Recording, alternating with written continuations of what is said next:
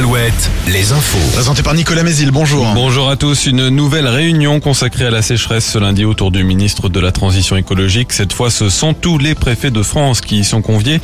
Lundi dernier, Christophe Béchu les avait encouragés à prendre des arrêtés de restriction d'eau sans attendre. La semaine qui vient devrait d'ailleurs apporter un peu de répit sur le front de la sécheresse avec de bonnes pluies attendues surtout à partir de mercredi et au moins jusqu'à dimanche.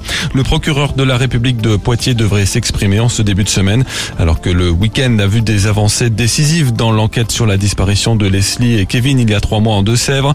Deux corps ont été retrouvés en Charente-Maritime. Les autopsies ont été programmées hier et aujourd'hui. Elles diront s'il s'agit bien des dépouilles du jeune couple. Trois suspects, dont celui interpellé en Vendée, sont en détention provisoire et mis en examen.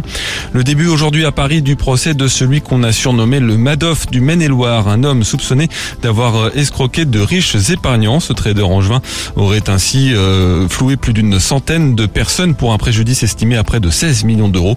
Une cinquantaine de ses clients se sont portés partie civile. Son procès doit durer jusqu'au 23 mars. Décision aujourd'hui du tribunal de la Roche-sur-Yon dans le procès d'un automobiliste jugé pour un choc frontal survenu aux Herbiers en juillet 2021. Le prévenu et deux autres personnes avaient été blessés. L'homme était ivre et avait consommé du cannabis. 18 mois de prison dont 6 mois avec sursis ont été requis.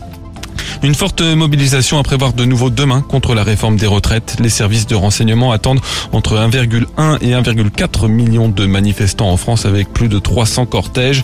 Le gouvernement appelle ceux qui le peuvent à télétravailler ce mardi. Le trafic SNCF sera fortement perturbé. Un TGV Atlantique sur 5 en circulation, un Ouigo sur 4, un TER sur 5 en moyenne et aucun intercité. Des perturbations aussi sur les réseaux de bus et de tram. Les raffineries sont appelées à la grève dès aujourd'hui pour trois jours et les routiers aussi devaient entrer dans le mouvement dès hier soir avec des blocages de plateformes logistiques et de zones industrielles et des opérations escargots à partir de ce matin dans les grandes métropoles. Et on passe à l'actu sportive avec la Ligue 1 de foot. Angers continue de s'enfoncer à la dernière place du classement, défaite 5 buts à 0 hier à Montpellier. Nantes de son côté est 14e du classement battu samedi par le PSG, 4 buts à 2. Enfin le temps du gris pour ce lundi. Quelques timides apparitions du soleil sont possibles, surtout en Vendée.